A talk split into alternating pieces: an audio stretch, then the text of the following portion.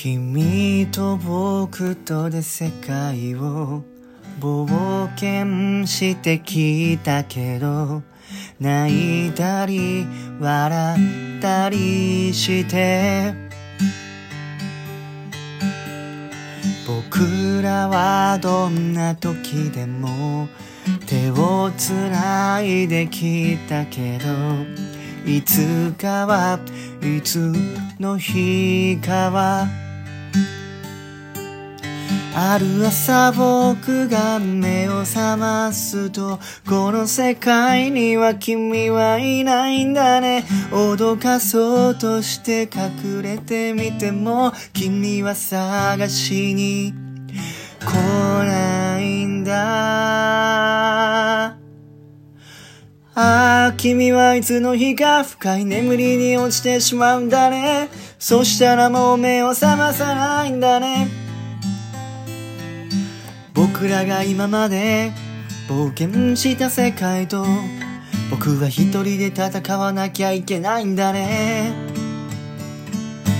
ぽっと火を吹くドラゴンもう僕ら二人で戦ったね。勇者の剣も見つけてきたよね。ああこのまま君が起きなかったらどうしようそんなことを思いながら君の寝顔を見ていたんだ。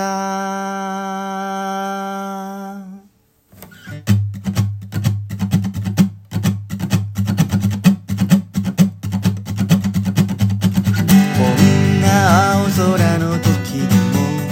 どんな嵐の時でも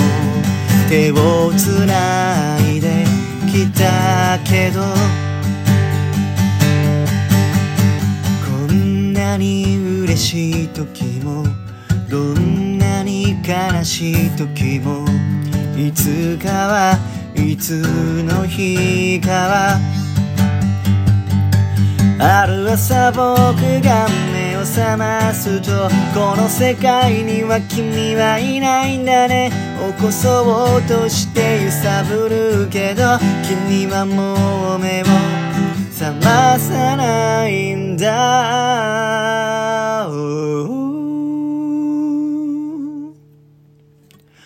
ああ、君はいつの日か深い眠りに落ちてしまうんだね。そしたらもう目を覚まさないんだね。僕らが今まで冒険した世界と僕は一人で戦わなきゃいけないんだね。ああ、まだ見ぬ宝を僕ら二人で探しに行ったね。星が降る夜に船を出してさ。ああこのまま君が起きなかったらどうしよう。そんなことを思いながら君の寝顔を。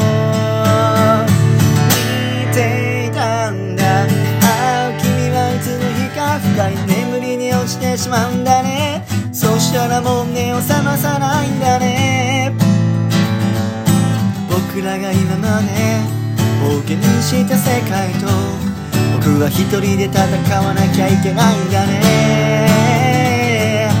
ぼっと吹くドラゴンも僕ら二人で戦ったね。勇者の剣も見つけてきたよね。ああこのまま君が起きなかったらどうしよう。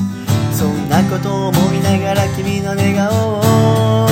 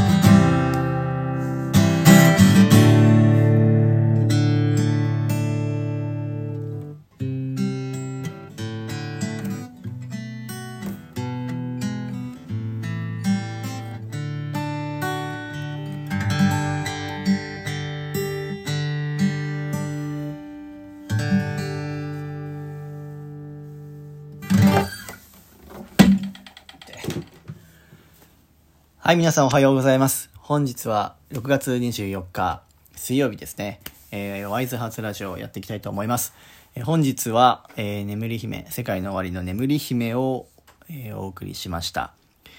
えー世界の終わり好きなんですよね。セカオワはもうかれこれ何年ぐらいだろう ?6 年。7年ぐらいかな。好きで。一番最初に行ったライブが埼玉スーパーアリーナで、炎のも炎と森のカーニバルスターランスターランド編ってやつを行ったんですけどまあそれこそもう衝撃でしたね。だからもともとセカオワとの出会いは車の中で運転してた時にラジオでたまたま流れてその時はね「ファイトミュージック」っていう曲が流れたんですけどあのすごいパワーをもらったんですね。当時関西に一人で単身赴任でまあね東京からもう大学卒業と同時に会社に入ったと思ったら1ヶ月半も経たずに関西に飛ばされで同期はいるにしてもまだ全然なんだろう馴染みもなくてと、ね、現地に行っても知ってる人がいないっていうそんな中で本当にどうしようどうしようって思った時にこう車の中でふとねこうラジオ流してたらセカオワの曲が流れそれをききっかけにセカオワを知ってまあファンを続けてるんですが、まあ、今日はねそんな中で、まあ、リクエストもあって「眠り姫」を歌ってほしいっていうこともあったのでこの「眠り姫」を歌わせていただきました。はいででですね、えっ、と、まあ、昨日は新しいことに挑戦することで、ちょっとまあ、インスタライブ、インスタグラムの方で新企画をね、企画したりとかやってたんですけど、まあ、今日はですね、あのーまあ、今これ撮ってるのが朝の、前日の23日の朝の10時なんですけど、えっ、と、今日はね、これから、まあ、今見てる、聞いてる人はおそらくもう、どこにどこでど何をしてたかっていうのは多分わかるんですけどこれからですねあの有明東京都の有明のとこに有明にあるあのスモールワールドっていうところに今日は行っていきたいと思ってて、えーまあ、要はジオラマだったりとかそういった「エヴァンゲリオン」とか「セーラームーン」とかなんかそういうのもコラボしててなんかそういう世界観っていうのをミニチュアの世界で表現するっていうのでそういった新しいこう施設ができたんですねアミューズメント施設が。で4月に本当はプレオープンだったんですけどコロナの関係で、まあ、6月の11日に伸びてでたまたまそのうちの親が「なんかこういうとこあるんだけど知ってる?」って言われて「え知らない」ってなって行ってみたいなってことであの今日行くことになりましたで、まあ、平日なのでそんなに人も多くないのかなと思っててで結構入場制限とかもしてるのでまあ、安全に楽しめるのかなと思うので、まあ、ちょっとねあの行ってきて写真も撮ったりね動画とかも撮ろうと思ってるのでなんかそういうのを皆さんにね共有できたらと思います。なかなかこうジオラマの世界ってこう体験できなくて自分結構その電車が昔からずっと好きで今は別にその鉄オタとかそこまでのレベルじゃないんですけどよくおじいちゃんに車で電車見に連れてってもらったりとかしてたのがすごい記憶にあってでその模型だったりとかあの地元近くにね地下鉄博物館があるんですけど要は東京メトロの地下鉄の歴史だったりとかそのいろいろこうシミュレーターとか運転できるシミュレーターとか置いてあったり結構ね幼稚園生とか小学生の遠足とかでねよく使われてる場所なんですけど結構楽しめるんですよね。あのーそこに一応ジオラマがあるんですよ。そのメトロのその東京の地下鉄の世界をジオラマで表現した世界があってそれとかもうめっちゃ見てましたね。なんか子供の頃も結構見てたんですけど大人になってこの前久しぶりに一人でちょっと撮影が来たら行ってきたんですけど、まあ、屋内施設なんでその時行った時雨降ってたんですけど雨でも全然こう楽しめるしなんか電車わかんない人でもなんかそのロケーション撮影スポットみたいなのもあるのでこうインスタで使ったりとかできるんでねぜひあの地下鉄博物館って葛西駅にあるんですけどあのぜひね行ってみてください。自分のインスタグラムあのーカメラマン赤の方でも一回地下鉄博物館の写真載せたんでそれ見てもらってなんかもしね行ってみたいなって方はぜひ行ってみてください。あのジオラマもあるのでぜひねそういうところも見ていただけたらなと思います。はい。っていう感じでねちょっとこれから撮影も兼ねて、えー行ってきたいと思いますので、えー皆さんが聞いてる頃は朝なんで、えーちょっとね、この配信の仕方がすごい難しいんですけど、まあね、ちょっと気になって、もし行きたいなっていう方は、ぜひ、あのーご都合合わせの上、えースモールワールド地下鉄博物館、ぜひ行ってみてください。